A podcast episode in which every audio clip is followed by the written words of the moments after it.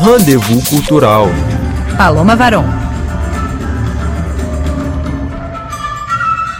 Fim de festa. Fã de sangue. Democracia, Passinho, Constituição de 1988, Forró, Demarcação de Terras Indígenas, Frevo, Racismo e Maracatu, um espetáculo de circo, um mergulho autorreflexivo, uma sopa de Brasil. Tudo isso está no palco do espetáculo bilíngue de circo 23 Fragments de ces derniers jours, ou 23 fragmentos dos últimos dias. Idealizado pela circógrafa francesa Marussia Dias Verbeck e pelo coletivo Instrumento de Verde Brasília, o espetáculo incita a refletir sobre o momento histórico atual no Brasil. Marussia contou à RFI sobre o processo de criação.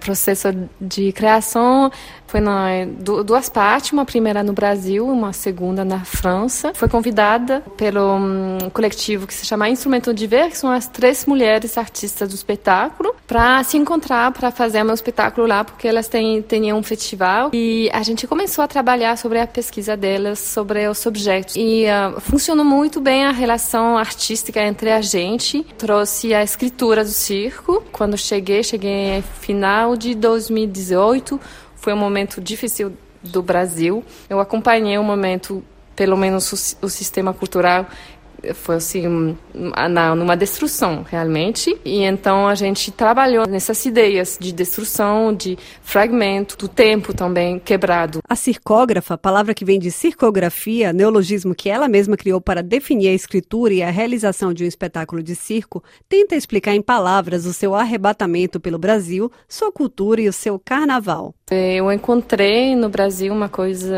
sinceramente que me faltava na França que tem a ver com o prazer de viver, um prazer de estar juntos. O carnaval é também um ponto de virada na trajetória do contorcionista e dançarino Lucas Cabral Maciel. Ele explica o poder do carnaval sobre os corpos e como trouxe isso para o espetáculo. Tem um momento no espetáculo em que a gente relata um pouco de como o meu primeiro encontro com o carnaval teve um efeito muito forte em mim, um carnaval de Recife em particular né, com a força da, da música e do frevo e tal, e como aquilo realmente tirou uma trava que estava estabelecida há muito tempo em mim de não poder dançar de maneira nenhuma. Eu não me permitia, e aquilo me permitiu muita coisa. O carnaval é a festa onde tudo pode, né? É a festa onde você pode ser, em teoria pelo menos, né? Ou na fantasia, o que você quiser. E por falar em corpos, o racismo é um dos temas tratados pelo dançarino e artista Marco Mota. Eu falo de racismo dentro do show, é sobre a questão linguística é, do racismo no idioma e também sobre os corpos da gente e como a gente se expressa, né? Que o, corpo, por exemplo, tem outro modo de se expressar, dependendo da cultura de onde você vem. Eu faço breakdance, que é uma dança de dentro da diáspora africana, norte-americana, e um pouco de capoeira, que é da diáspora africana no Brasil.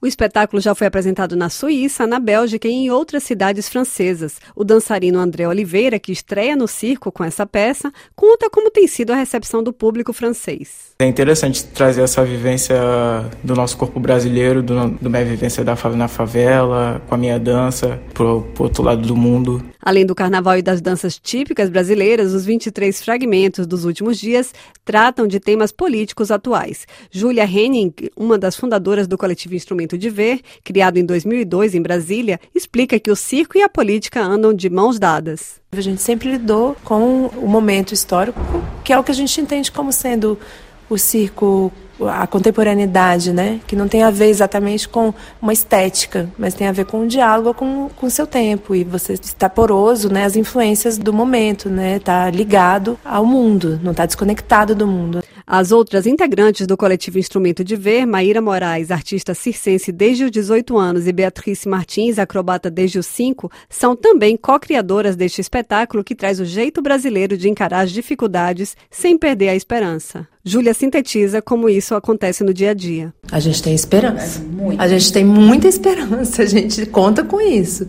Porque não, do jeito que estava, não, não dá, assim. Pior que aquilo não tem como. A esperança, ela tá ela tá viva e, é, e, é, e, tem a ver com arte, né? Parece uma coisa inocente, né? Mas é com a esperança que a gente constrói as coisas. Não é tão utópico igual parece, assim, é mais pragmático mesmo. Eu, eu preciso saber onde eu quero chegar para construir os caminhos para ir até lá. Então a, a esperança ela tem um lugar importantíssimo agora. Constituição 1988 é em situação de rir. O espetáculo 23 Fragmentos dos Últimos Dias está em cartaz em Paris até o dia 18 de fevereiro no Teatro Silvia Monfort. Seja bem-vindo! Confira o Instagram da RFI Brasil, RFI Underline BR.